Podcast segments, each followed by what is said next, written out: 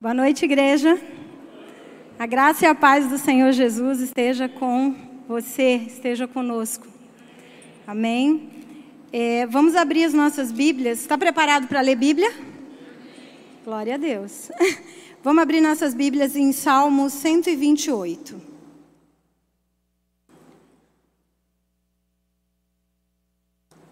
Amém?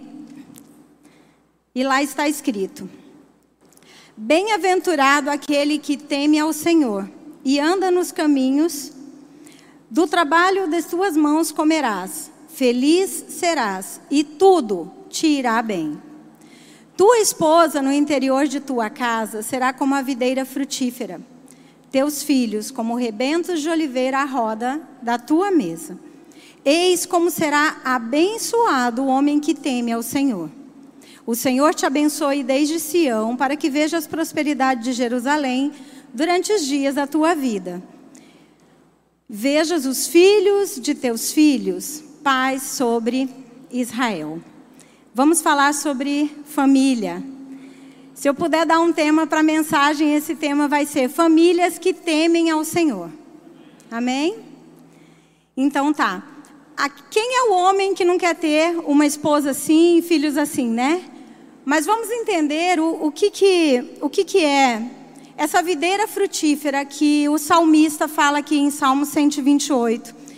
Ele, na tradição judaica, essa a videira, ela era símbolo de alegria, de prosperidade, símbolo de fertilidade, de longevidade. E, na, e no meio rural, ela também era símbolo de, de prosperidade financeira de abundância na vida das pessoas. Então, essa foi a analogia que o salmista fez com relação a essa mulher. E aos filhos? Por quê? Os seus filhos serão como rebentos de oliveira ao redor da sua mesa. Quando uma oliveira, que é o, o fruto que dá azeitona, ela fica muito velha e o, o caule dela engrossa muito, ela deixa de frutificar ali naquela parte do caule. Só que ela mesma solta uns brotos que caem ao redor dela. Esses brotos vão caindo ao redor dela. E o, a pessoa que cultiva ela deixa os brotos lá. E esses brotos nascem. Eles nascem tão próximo da raiz que eles, eles passam a se tornar como se fossem um só. Como se fosse aquela própria raiz. E ele frutifica a, a, azeitona junto ali com, com a madre, junto com a mãe. As raízes se tornam uma só e vem os frutos. Então dá para você entender o quê? Dá pra, eu entendi o quê que eu recebi. Que os nossos filhos, eles, eles passam a possuir, eles têm a mesma raiz, então eles passam a ter o mesmo entendimento que nós. Eles passam a ter a mesma fé, o mesmo entendimento, o mesmo temor a Deus. Então, esses serão os filhos que o homem que teme ao Senhor vai ter. Então, lá está escrito o quê? Para o homem: do trabalho das tuas mãos comerás. Né? Então, a palavra está dizendo: você vai trabalhar sim. E você vai trabalhar bastante. Porque você tem uma responsabilidade de provisão sobre a sua casa. Você tem uma responsabilidade de, de levar o alimento, o sustento e tudo que a tua família precisa. E aqui ele segue: feliz você vai ser. E tudo vai bem para você. O que, que é esse tudo? Tudo, é tudo, tudo vai bem. Então você vai viver bem, em paz, em alegria no seu lar, você vai viver bem nas finanças, você vai viver bem na tua vida espiritual, você vai bem em todas as coisas. Então, talvez você, homem, não tenha visto isso hoje, no interior da tua casa. Talvez você não tenha visto essa mulher como a videira frutífera. Talvez você não tenha visto seus filhos como rebentos de oliveira. Mas isso não é culpa do diabo, não. Você acredita em mim que não é tudo que é culpa de Satanás? Talvez você possa dizer: ah, é porque o diabo faz isso ou o diabo faz aquilo, ou o diabo isso. Não, não é porque o diabo faz isso ou faz aquilo. É simplesmente porque Deus é fiel para velar pela palavra dele. Lisa, o que, você quer dizer com isso? Simples. Ele diz aqui, ó, bem-aventurado aquele que teme ao Senhor. Essa promessa é para o homem que tem Temor ao Senhor. E talvez você está aí pensando, mas eu tenho temor ao Senhor. E não vai estar, tá, não está tudo tão bem assim. Tem coisas que não vão tão bem, né? Mas aqui ele está falando de temor em todas as coisas. De temor nas pequenas coisas dentro do teu lar. Sabe aquelas coisinhas pequenas? Você já viu alguém tropeçar numa pedra bem grandona? Não tem jeito. Como que você vai tropeçar numa pedra grande, né? Você tropeça nas pequenas, nas pequenas pedras que você tropeça. Então é disso que está falando. E, e sabe que o que, que mais tem atrapalhado a, a gente, o homem, a mulher, os filhos, de viver nesse temor do Senhor? É o nosso coração. Muitas vezes um coração orgulhoso, um coração altivo, um coração soberbo, indisciplinado, machista ou então feminista, né? E aí eu descobri uma palavra para aqueles corações que acham que estão certos em tudo. A medicina encontrou uma palavra para isso e ela chama de um distúrbio, distúrbio emocional. É assim, ó, sofomania. O que, que é a sofomania? Sofomania é aquela pessoa que, mesmo sendo ignorante em algum determinado assunto, ela acha que ela está certa em tudo. Então, esse, esse coração é o que tem atrapalhado as famílias de viver a totalidade do que está nesse salmo, do que Deus tem para a vida de cada um. Nós, irmãos, nós fomos feitos para estar numa posição específica. É uma posição que Deus nos desejou, é uma posição que Deus é, quis que nós estivéssemos lá. E qual é essa posição, Lisa? É a posição de filhos de Deus. Essa é a posição que Ele deseja que nós estivemos em todo o tempo. Só que essa posição, irmão, ela, ela traz com ela uma natureza, que é a natureza de Deus. E qual que é a natureza de Deus? Vamos ver lá em 1 João 4,16. Tem como vocês colocarem aqui, mídia? É meio difícil abrir aqui com uma mão só. Estão colocando? Coloca para mim. 1 João 4,16. E nós conhecemos e cremos no amor que Deus nos tem Deus é amor e quem está em amor está em Deus e Deus está nele. Então, essa é a natureza que nós temos. A posição filhos de Deus, a natureza de amor. Olha, existe 109 versículos na Bíblia que falam sobre o amor. 109 versículos, eu peguei só esse. Por quê? Porque ele deixa claro que se nós estivermos em amor, nós estamos em Deus. Nós precisamos estar nessa natureza de Deus, nós precisamos estar na posição de filho de Deus para que nós sejamos completos em Deus. Para que nós sejamos plenos, alegres e felizes. Não adianta você procurar alegria fora disso. Se você não se tornou filho, e se você não, não trabalha em você, se você não aceita e não entende essa natureza de amor que você tem, é impossível você estar pleno no Senhor. É impossível você estar pleno no Senhor. Então, existe uma diferença. Você teme ao Senhor ou você tem medo de Deus? Quem é que teme ao Senhor? E quem tem medo de Deus? Aleluia, ninguém aqui tem medo de Deus. Eu tinha medo de Deus, tá? Eu tinha medo de fazer as coisas erradas e eu tinha medo do que Deus poderia fazer comigo. Mas lá em 1 João 4,18, está escrito assim: o verdadeiro amor lança fora todo medo. E está tá escrito também que o amor, ele é, ele é um espírito. E Deus não nos deu esse o medo, desculpa. E Deus não nos, não nos deu esse espírito de medo. Ele nos deu o espírito de Exatamente, está escrito lá. Ele nos deu um espírito de ousadia. Então, esse espírito de medo, ele não é para estar tá conosco. Temer ao Senhor é diferente de ter medo do Senhor. Amém? Vamos dar uma olhada aqui sobre temor. Hebreus 12, 28. Ver se eu consigo abrir aqui.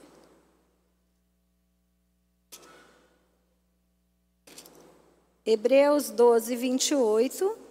Conseguiu encontrar? Ah, está aqui. Não, não está aqui ainda. Hebreus 12, 28. Por isso, recebendo nós um reino inabalável, retenhamos a graça pela qual servamos a Deus de modo agradável, com reverência e santo temor. Lá em Filipenses 2, 12. Vamos ler um pouquinho aqui e depois a gente vai discorrer sobre o, o assunto. Filipenses 2, 12.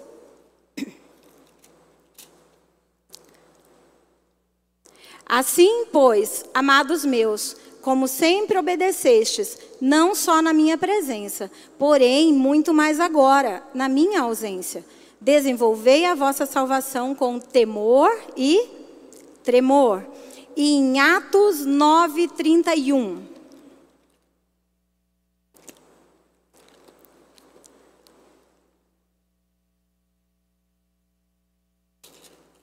Atos 9.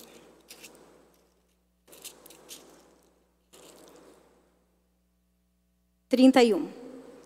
A igreja, na verdade, tinha paz por toda a Judéia, Galiléia e Samaria, edificando-se e caminhando no temor do Senhor.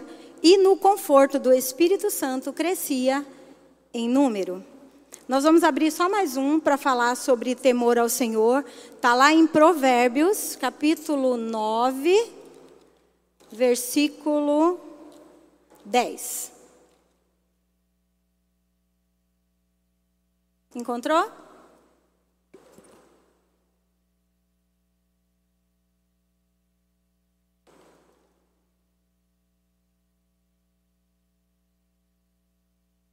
Capítulo 9, versículo 10 de Provérbios está escrito: O temor do Senhor é o princípio da sabedoria. O princípio do Senhor, o temor do Senhor é o princípio da sabedoria. Então, o que, que é o temor do Senhor? Esse temor é um profundo respeito. É sentir um profundo respeito pelo Senhor dentro do teu coração. É, é sentir um profundo respeito por aquele que habita em você. Não é aquele que está aqui na igreja quando você vem aqui, né? Não é essa presença manifesta de Deus, é a presença que permanece em você. É o temor a essa presença em todas as pequenas coisas quando você estiver na sua casa.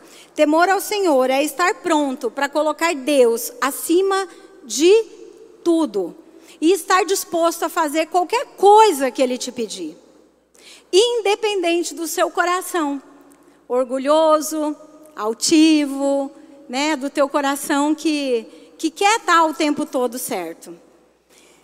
Homem, você tem sido um homem de quem a sua mulher tem se orgulhado? De quem os seus filhos têm se orgulhado? Esse homem é você? Você é um homem que teme ao Senhor dentro de casa nas pequenas coisas? Por que, que eu estou falando dentro de casa? Porque nós, seres humanos, nós somos diferentes no trabalho. E nós somos diferentes na igreja. Né? No trabalho nós, nós temos mais. Quem vai concordar comigo? Nós temos mais domínio próprio, não é verdade? Mais longanimidade, a gente demora mais para ficar nervoso. Né? E na igreja, então, nem se fala. Na igreja nós somos uma bênção. Como diz a Silvana, benção é benção, tudo é benção. Então eu não estou falando desses lugares. Eu estou falando lá de dentro da tua casa, lá no Big Brother da tua casa lá. Eu não assisto Big Brother não, tá? Mas é lá, lá nas pequenas coisas dentro da tua casa. Você tem sido um homem, você tem sido um pai de quem a sua esposa e os seus filhos possam se orgulhar? Sabe, é, lá em Efésios 5, 25, não precisa abrir não, você já conhece. Está escrito que o homem ele deve amar a esposa como Cristo amou a igreja. Eu vou falar para você. Que responsabilidade. Tem mulheres que acham que ser submissa é a parte difícil.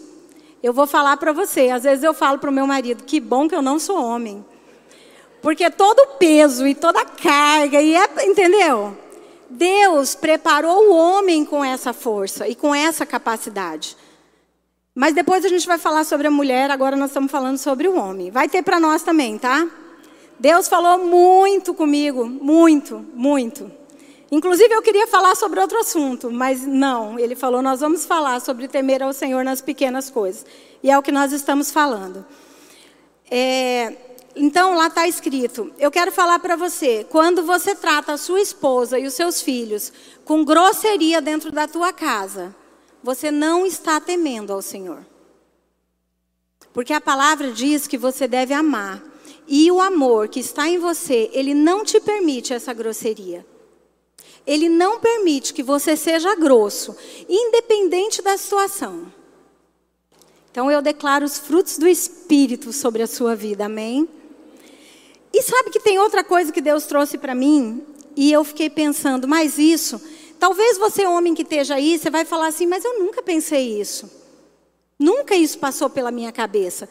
Mas se passou pela cabeça de um homem só, e a luz da palavra chegar essa revelação para você, entenda como salvação.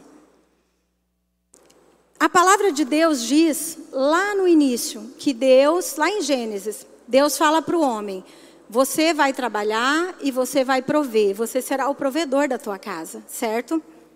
Se você é um homem que tem murmurado, que tem reclamado e que tem sentido peso sobre essa responsabilidade de trazer o sustento da tua família, se passa pela tua cabeça, se passa tudo bem, porque passar pode, o que não pode é ficar, né? O que não pode é você alimentar isso. Mas se você tem alimentado no teu pensamento que você sai de casa cedo, que você trabalha o dia inteiro, que você se fadiga naquele trabalho e que você chega cansado e que às vezes você não consegue fazer aquilo que você tanto deseja, que você não consegue comprar alguma coisa para você que você queria tanto comprar. Porque você tem que pagar a luz, você tem que pagar a água, você tem que ir no mercado e cada vez que a tua esposa vai no mercado, você não entende. Parece que ela está colocando dinheiro no bolso ou escondendo na conta dela. Não acontece isso? Porque como assim não comprou nada e ficou 250 reais no mercado? Amado, se você tem tido esse tipo de pensamento e se isso tem sido peso para você, você não está temendo ao Senhor nessa área. E essas são as pequenas pedras de tropeço que podem impedir que Salmo 128 se cumpra na sua vida. Quem deseja aquela mulher, aquele filho e toda aquela prosperidade? do salmista. Todos nós desejamos. Então nós precisamos temer ao Senhor nas pequenas coisas. Se esse pensamento vier, irmão, rejeita, porque Deus é Deus de provisão. E se você está na rua, se você está no seu trabalho com o coração alinhado, reto e correto e certo naquilo que Deus tem para você, Ele vai te prosperar, Ele vai fazer abundar. E você vai ter para ela, você vai ter para os filhos e você vai ter para você. Então, não declara que não está sobrando para você ou para as coisas que você gostaria de fazer. Simplesmente tema o Senhor nas pequenas coisas, porque Ele é Deus de provisão, amém? Ele te fez para prover, mas Ele é aquele, Ele é a fonte, é dele que vem. Embora você trabalhe, embora você faça todas as coisas, porque isso foi o que Ele deixou para você fazer, depois do pecado, né? Amém. Mas Ele é o Deus da provisão, Ele é a fonte de toda a provisão. Amém? E sabe que tem outra coisa? Lê lá comigo em 1 Pedro 3, 7.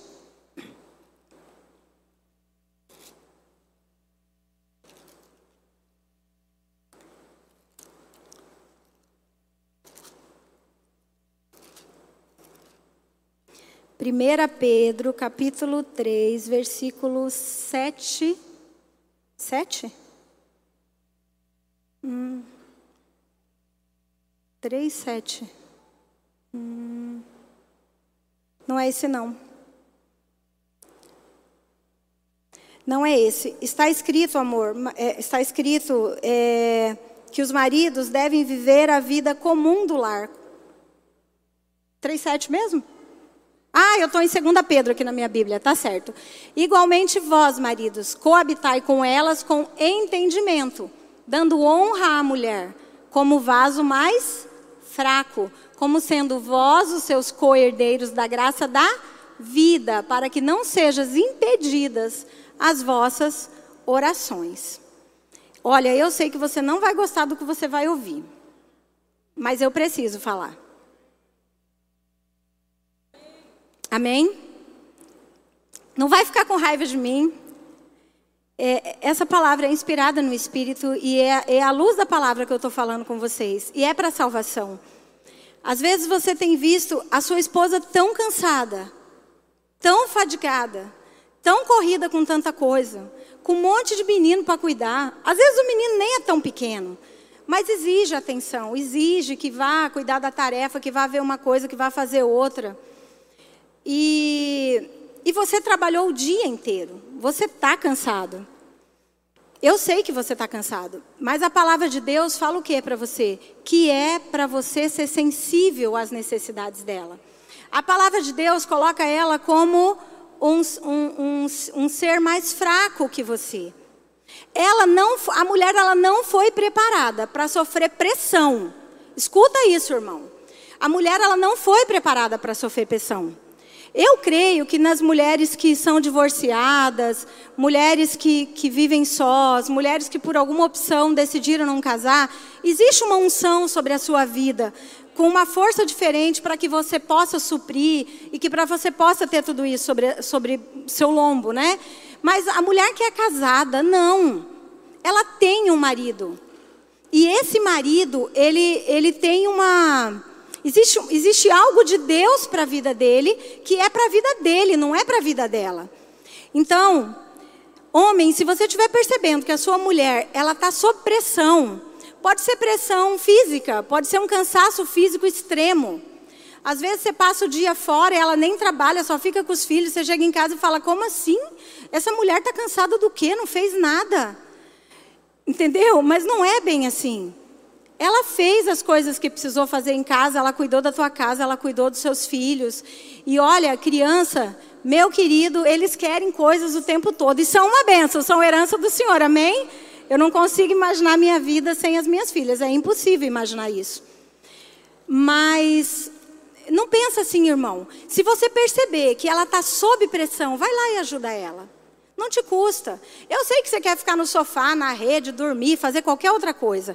Mas a responsabilidade, principalmente dos filhos, não é só dela. A responsabilidade dos filhos que vocês dois geraram juntos, como um só, é de vocês dois.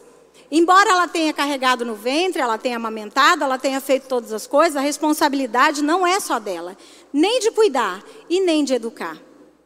Então, amados, é, isso é temer ao Senhor. É estar sensível para a necessidade daquela que você ama, como Cristo ama a igreja. Toda a palavra tem que se cumprir para que Salmo 128 se cumpra. Amém? Amém. Sabe, tem outra coisa. Quando você. Vamos ler lá em Efésios 6, 4. A gente sempre lê Efésios 6, 1, né? Mas hoje nós vamos ler Efésios 6, 4. Deus sempre me levou até essa parte. Eu nunca consegui ler só a outra. Em Efésios 6, 4 está escrito assim: E vós, pais, não provoqueis vossos filhos a ira, mas criai-os na disciplina e na admoestação do Senhor. Lá em Colossenses 3, 21. Vamos abrir lá também. Vamos ver o que está escrito lá. Colossenses 3, 21. Está aqui. Pais, não irriteis os vossos filhos, para que eles não fiquem o quê? Desanimados. Meu Deus, eu posso desanimar o meu filho? Sim, seu filho é uma criança, seu filho é um adolescente, seu filho é um jovem, ele não tem a mesma maturidade que você tem. Ele não tem as mesmas experiências que você teve. E às vezes ele até faz as coisas para você na sua casa. Mas você não gostou do jeito que ele fez. E aí você fica irritando ele em vez de reconhecer ele. Ou então tem alguma coisa que ele faz ali que é alguma coisa que não fere a palavra. Não fere diretamente a palavra. Aquilo não vai tirar ele da posição de filho. Aquilo não tira dele a natureza de amor. Mas você fica lá parecendo um martelinho, sabe? o tempo todo, o tempo todo. Se você perceber, irmão, que você está irritando seu filho, pare com isso. Eu não estou dizendo para você que é para você tirar a disciplina dele. Não. A gente não vai ler porque é muito longo, mas lá em 1 Samuel 2, 12, fala sobre, sobre Eli, que era um sacerdote do Senhor na época, sacerdote do Senhor, e ele tinha dois filhos, Hofni e Finéias, que eram responsáveis, que coordenavam ali as ofertas consagradas ao Senhor. E eles tinham sim uma porção daquela oferta, mas na determinada hora, no tempo certo e do jeito certo. E o que, que eles faziam? Eles intimidavam as pessoas e ele pegava a porção que era de Deus para eles, antes da hora. E Elia, ele, ele via essas coisas, ele sabia que essas coisas aconteciam. E Eli até falou com eles. Porém, eles não ouviram, não fizeram nada, e Eli não usou a autoridade dele para interferir numa situação que ele sabia que feria a vontade do Senhor. E lá em, em 1 Samuel 2, 29, depois, se você puder, você leia. É, Deus exalta Eli, falando: Porque você não me temeu. Porque você pisou nas minhas ofertas e naquilo que era meu. Mas foi Eli que fez? Não foi Eli. Foram os dois filhos dele. Só que, como ele sabia e ele não fez nada, ele se tornou cúmplice daquilo. E quando você se torna cúmplice, você é igualmente pecador naquela situação. Então, se o seu filho está fazendo alguma coisa que fere a palavra, que você sabe que está errado diante de Deus, use a sua autoridade e faça o que for preciso. Se precisar corrigir com vara, com chinelo, com mão, não importa, corrige. Se for mais velho e precisar trazer uma disciplina sobre a vida dessa pessoa, dessa, desse filho, para que isso mude, use. Não faça como Eli, porque foi triste o fim deles, tá? Deus tinha uma promessa que perpetuamente eles serviriam ao Senhor como sacerdotes. E isso não aconteceu. A família dele serviria perpetuamente como sacerdote. Hofni e Finéias faleceram no mesmo dia. E todos os filhos que vieram após e toda a, a geração dele, abaixo dele, é, morreram cedo, morreram jovens. Todos. Então, assim, e aí veio, veio Samuel, né? Que, que assumiu ali, enfim. Mas vamos lá. Então, é isso que eu quero dizer. Você, é, nós devemos sim corrigir os nossos filhos, mas também nós devemos estar sensíveis a essa palavra de não irritar eles. Amém? Amém.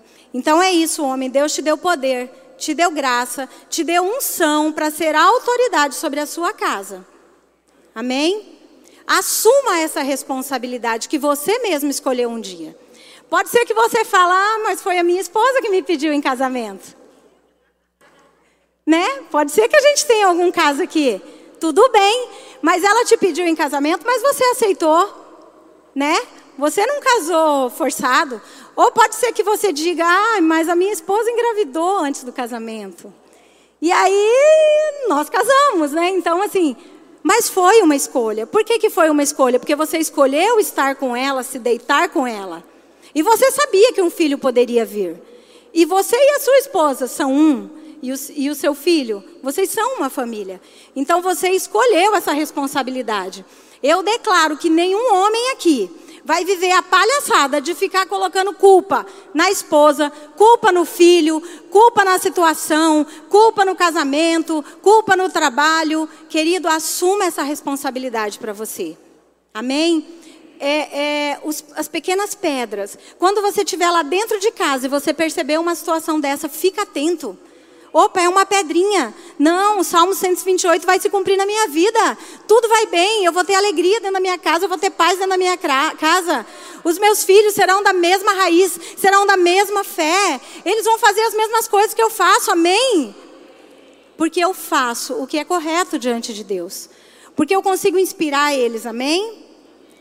E agora nós temos algo para as mulheres. Amém? E Deus falou muito comigo nesse tempo também. Ah, não precisa abrir. Lá em Gênesis 1, 28, olha, está escrito, assim, tá escrito assim: Deus disse para os dois, para o homem e para a mulher: sujeitai e dominai.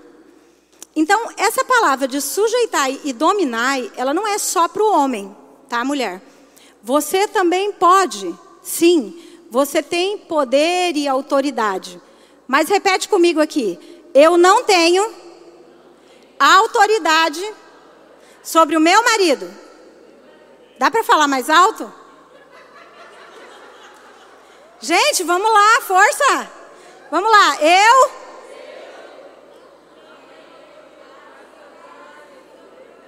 Amém. Eu vou considerar que você está de máscara, amém? A Sema está falando que falou bem alto. Amém. Glória a Deus. Mas você tem autoridade sobre principados e sobre potestades. Você tem autoridade sobre demônios.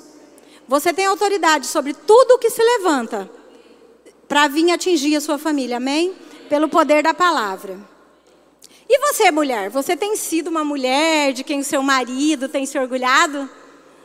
Ele se enche de orgulho quando ele olha para você? E os seus filhos? Têm sido filhos de quem? Né? Filhos que têm sentido orgulho de você, mulher? Não precisa responder para mim, não. Olha, em Provérbios 21, 19, vamos abrir lá? Tem uma palavra para nós, mulheres. Provérbios 21, 19. Como o tempo passa rápido. Está escrito: melhor é morar numa terra deserta do que com uma mulher rixosa e iracunda. Pegou pesado, né? Afinal de contas, gente, nós somos tão boazinhas. Né? Mulher não faz nada de errado, gente. Mulher só fica em casa, cuida da casa, cuida dos filhos, às vezes trabalha fora. Meu Deus, como nós somos boazinhas. E eles são tão malvados. Gente, não é bem assim, tá? Não é bem assim, não. A palavra, sabe que mulher rixosa é aquela mulher que fica reclamando, sabe? Eu vou dar um exemplo aqui. Amor, ela, ela pegou tudo, recolheu o lixo, colocou lá fora. Amor, leva o lixo. E o amor está fazendo alguma outra coisa. E não leva o lixo naquela hora. E dali a pouco ela fala: João Vitor, leva o lixo. E o João Vitor não leva o lixo. Aí na terceira vez ela vai lá e já fala: Ó, oh, você não vai levar esse lixo não? Não tá vendo aí, ó, tá ficando podre, tem mosca sentando e dadadá, e dadadá, e dadadá. Pronto. Já ficou iracunda. Você tá vendo como é que são as pequenas pedras? Amor, vai comprar pão, eu quero comer um pão quentinho. Tá, meu bem, eu já vou. Tá bom. Amorzinho, o pão, eu já vou. Amor, o pão. Já estou indo. Eu já estou indo buscar esse pão. O que, que você fez? Você irou ele.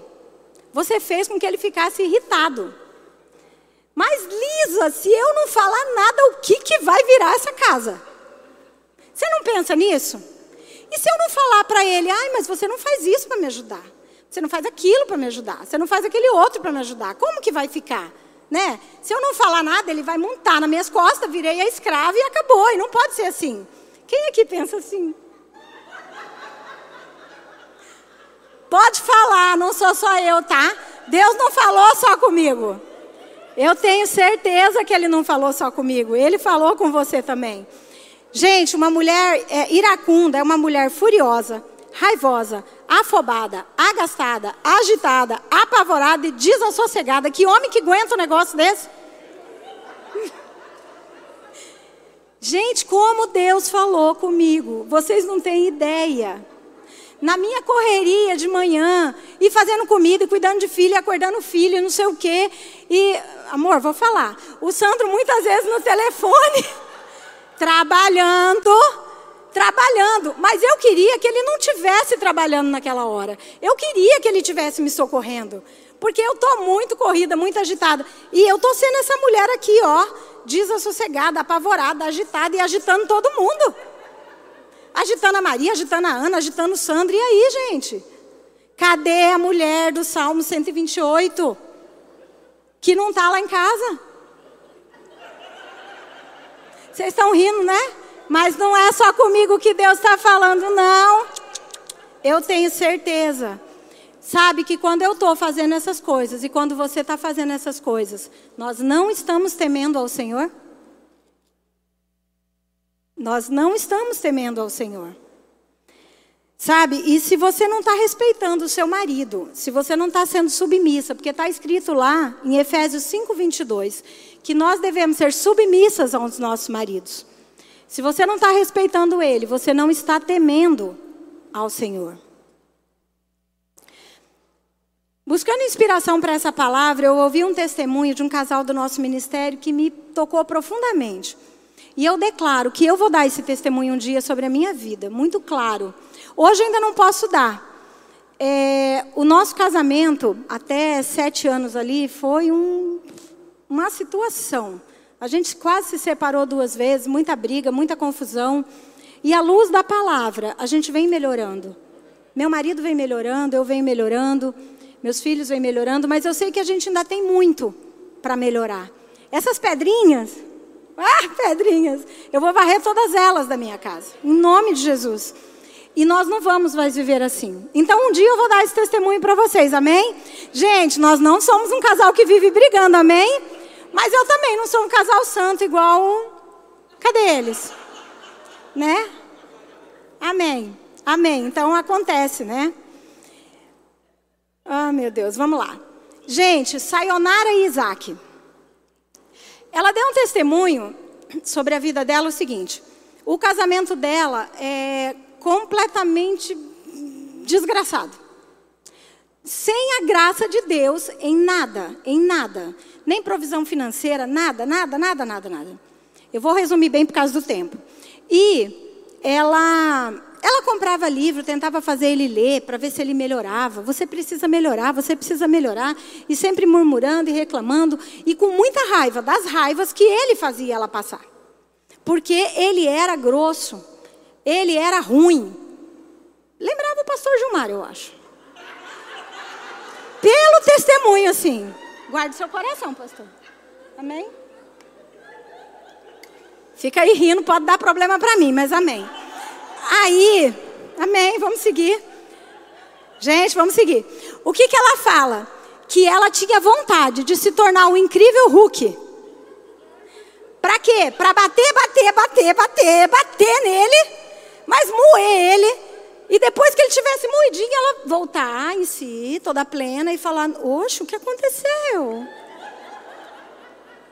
Eu não fiz nada. Esse era o desejo do coração dela, de tão destruído que estava o relacionamento deles.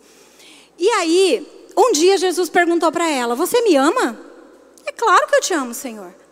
Mas você me ama, eu te amo. Aí sabe o que ele falou para ela? Então ame o seu marido como você. Trate o seu marido como você me trataria. Ame o seu marido como você me ama. Senhor, mas aí eu vou amar o demônio como se eu estivesse amando Jesus. Como isso vai ser possível? Mas ela decidiu, pela fé, ela creu no coração, ela falou com a boca e ela teve ação correspondente. Ela decidiu o quê? Fazer aquilo. E aí, quando Isaac, aquele dia e tal, ela se preparou toda para receber quem? Jesus. Quando Isaac chegou no portão, ele é um morenão de 1,90m, ela fala, ela fala, agora meu Jesus era um negão de 1,90m. E ele chegava no portão e, e ela, nossa, é Jesus. Mas no começo era pela fé e pela palavra.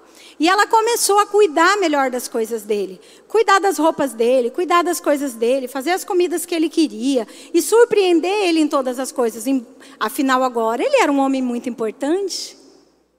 Ele era Jesus dentro da casa dela, né? E ela conseguia ver ele com Jesus porque na época eles também não tinham sexo. Eles não tinham mais. A vida sexual deles estava destruída. E aí aquilo ela foi fazendo um tempo pela fé, declarando e agindo naquilo. E o que aconteceu? Um determinado dia ele chegou no portão e ela não viu mais Jesus. Ela viu Isaac. E ela diz que ela estava completamente apaixonada e desejosa do Isaac. Aí ela foi no portão e falou: Isaac, Isaac. E aí ele falou: Oxe, mulher.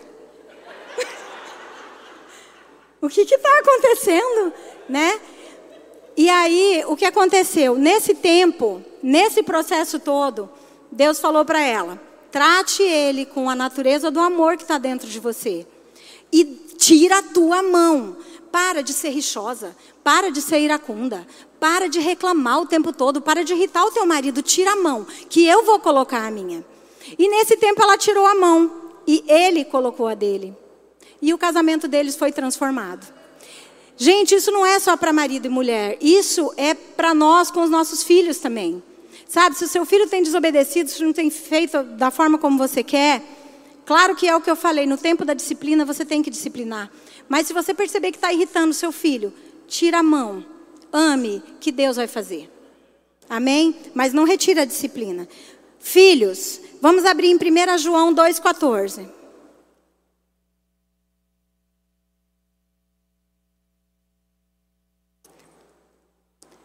Eu vos escrevi jovens. Escrevi jovens, porque sois fortes, e a palavra de Deus está em vós, e já vencestes o maligno. Quantos jovens nós temos aqui na igreja que não são casados? Jovens casados não, jovens que não são casados. Jovens, Jesus, ele teve a tua idade, não importa que idade você tem, Jesus teve a sua idade, e ele viveu sobre a terra sem nenhum pecado. A palavra diz em 1 Pedro 2,22 que ele não cometeu nenhum pecado e que nenhum dolo foi encontrado na boca dele. Nada. Nada. Então, você pode, jovem, você é forte e você tem a capacidade de se manter santo ao Senhor. Você tem a capacidade de viver dentro da tua casa, no teu lar, sem tropeçar nessas pedrinhas. O que é tropeçar nessas pedrinhas? É quando o seu pai pede para você fazer alguma coisa e você não faz, você simplesmente desobedece. Quando você faz isso, você não está temendo ao Senhor. Ah, mas eu não quero, eu não estou com vontade. Não importa se você não quer ou não está com vontade. Sabe que muitas vezes a sua mãe e o seu pai não querem e não estão com vontade de fazer muita coisa? E eles fazem? E você é herança do Senhor. Você é precioso para o Senhor. E Deus, é essa palavra para a família, sabe? Jovem, o que, que você tem ouvido? O que, que você tem visto? Presta atenção naquilo que você tem falado, naquilo que você tem feito. Seja um só com o seu pai e com a sua mãe, buscando essa promessa do salmista em 128. Faça com que os seus pais se orgulhem do filho que você é. Sabe, existe na família um ministério chamado Ministério da Reconciliação. Está lá em 2 Coríntios 5,18, não precisa abrir. Mas está escrito o quê? Que nós temos a responsabilidade de reconciliar a raça humana com Deus. Ah, mas é um ministério. Mas é da Joana, é do Marcos, é do Manuel, é da Naíra, é do Álvaro, é da Sema, é do pastor. É de todo mundo aqui. Esse ministério ele não exclui ninguém, é um ministério que Deus deu a todos. E eu vejo esse ministério dentro da família como? Se você é uma família que teme ao Senhor, tem muita, sabe que tem muita família que não vem na igreja? Que você não consegue trazer aqui, mas que vai na tua casa? E o teu testemunho o temor ao Senhor que você tem dentro da tua casa vai atrair essas pessoas para o Senhor. Vai trazer luz para a vida dessas pessoas. Como que vai trazer luz? Vai trazer luz porque elas vão ver Deus em você. E elas vão falar: essa casa está diferente. Porque no mundo aí fora, gente. Gente, se aqui dentro tem mulher fazendo isso. E homem fazendo isso, imagina lá fora o que eles estão fazendo. Você acha que é fácil a vida de um casal no mundo? Gente, deve ser um inferno. Meu Deus. Se não tem a luz da palavra, eu não consigo nem imaginar. Então, famílias, talvez você não esteja fluindo nesse ministério por causa dessas pequenas pedrinhas que nós precisamos varrer. Olha, eu quero falar mais uma coisa. Existem dois exemplos na Bíblia de dois homens que temeram ao Senhor. Mas temeram de forma diferente. E tiveram resultados diferentes nas suas famílias. O desejo de Deus é salvar todas as famílias. E ele vem mostrando isso desde o princípio em todo o tempo. Ele abençoou todas as famílias na aliança que ele fez com Abraão. Então, ele tem desejo de salvar as famílias. É, em Hebreus 11, 7, Vamos abrir lá? Hebreus 11, 7.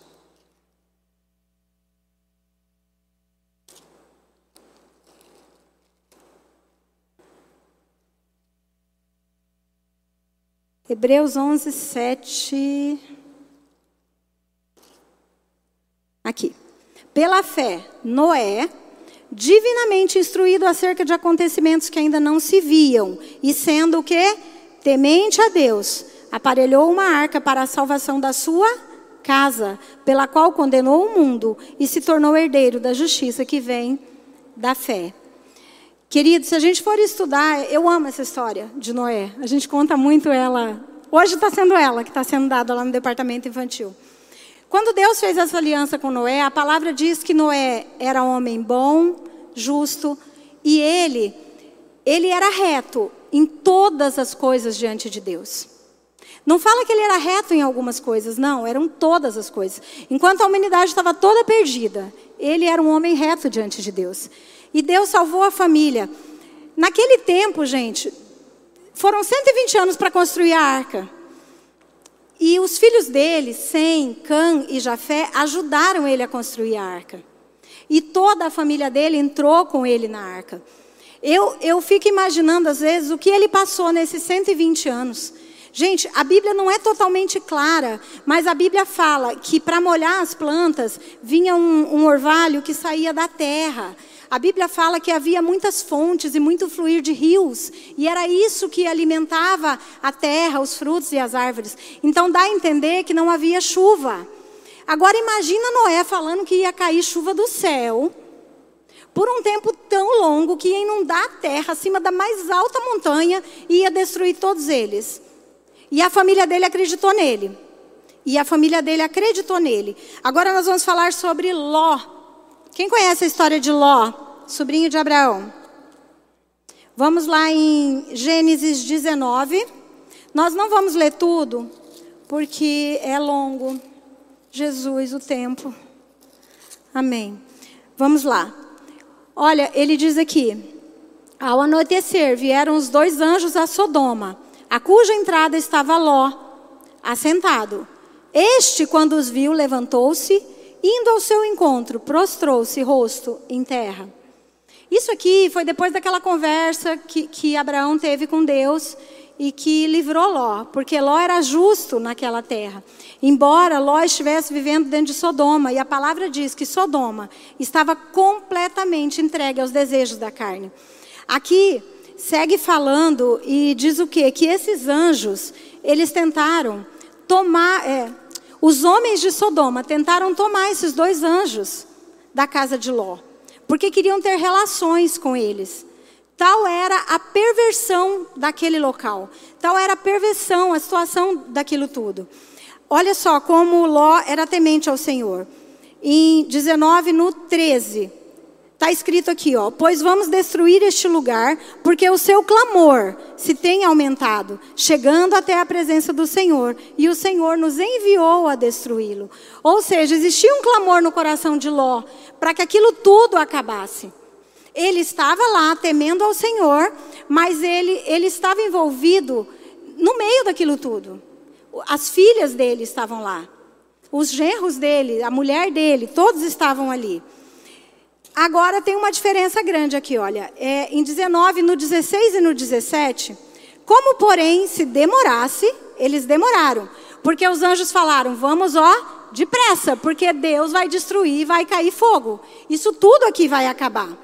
Ele diz aqui, ó, no 16 e 17: Como porém se demorasse, pegaram no, os homens pela mão a ele, a sua mulher e as duas filhas, sendo-lhe o Senhor misericordioso, e o tiraram e o puseram fora da cidade. Aqui, aqui tá bom. O que, que eu quero ministrar para você, homem, nessa noite? Agora nós vamos voltar para o homem. Ló era um homem que temia o Senhor, mas ele não temia o Senhor em todas as coisas, não. Porque se ele temesse, os filhos dele e a mulher dele teriam acreditado nele. Quando ele falou, vamos sair daqui, eles teriam saído. eles não teriam ficado apegados a coisas materiais e procurando pegar coisas e demorando para sair daquele lugar. Eles teriam saído. A mulher dele não teria olhado para trás. Se Ló fosse um homem completamente temente ao Senhor. Mas ele não era. Certamente ele tropeçava em pequenas pedras. Os genros dele, que ele tentou levar juntos, que iam casar com as filhas dele, tiraram sarro dele. Não acreditaram nele. Mas eram dois homens tementes ao Senhor. Mas de forma diferente. Homens, o que, eu quero falar para você? Se um dia você chegar para sua esposa e falar, Deus falou tal coisa para mim, eu vou fazer. E a sua esposa falar assim, ele vai ter que falar comigo também. Meu querido, você não está temendo ao Senhor. Porque se você é um homem temente ao Senhor e reto com as coisas dele diante da tua casa, nunca, nem sua mulher, nem seus filhos vão duvidar de você. O dia que você falar, Deus mandou eu fazer tal coisa, eles vão te dizer, vamos fazer, nós estamos juntos. Então, existe algo poderoso nessa submissão de você, homem, com Deus. Existe algo poderoso para que se cumpra na sua família, dependendo da sua posição em Deus. A sua posição é filho de Deus. E se nós tivermos alguém aqui entre nós que ainda não se tornou filho, o que, que é isso, Lisa? Não se tornou filho? A palavra de Deus diz que nós somos criaturas, porque houve pecado. Vou pedir para o louvor vir, amém? Vocês são muito sensíveis, glória a Deus. Porque houve pecado. E o pecado nos separou daquele que nos amou. E ele nos amou de forma tão profunda e tão maravilhosa, com uma natureza tão grande de amor, que ele entregou seu único filho, Jesus Cristo. E Jesus Cristo morreu na cruz para te reconciliar e te tornar filho. Se tem alguém aqui entre nós que ainda não falou para ele, pai, eu entendo o que o senhor fez naquela cruz. Eu entendo o que foi feito lá. Eu entendo que o senhor enviou o seu filho e que eu fui salvo. Pela vida dele, hoje eu tenho vida. Pela vida dele, hoje eu tenho vida eterna com o Pai. Se você está aqui nessa situação e, e você não se tornou filho ainda, você não entregou a sua vida para Jesus, eu te convido a vir aqui. Vem aqui fazer essa confissão pública dizendo: Jesus, eu te amo. Você está aqui porque você ama o Senhor. Você está aqui porque de alguma forma você busca Ele na tua vida, porque você acredita nele. Mas talvez você não tenha esse entendimento de ser filho ou ser criatura. Então, se tiver alguém entre nós nessa situação, vem aqui que nós vamos orar por você. Amém? Fica na liberdade. Se Deus tocar no teu coração, você pode vir. Alguém entre nós com algum sintoma de enfermidade? Não importa, gente, se é uma dor de cabeça, se é um câncer. Deus é Deus, é Ele que vai fazer a obra. Ele é aquele que cura.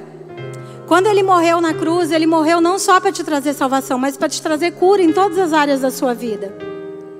Amém? Mas é isso, amém? Isso era que o Espírito de Deus tinha para nossa igreja hoje. Eu espero que você tenha sido edificado nessa palavra. Amém?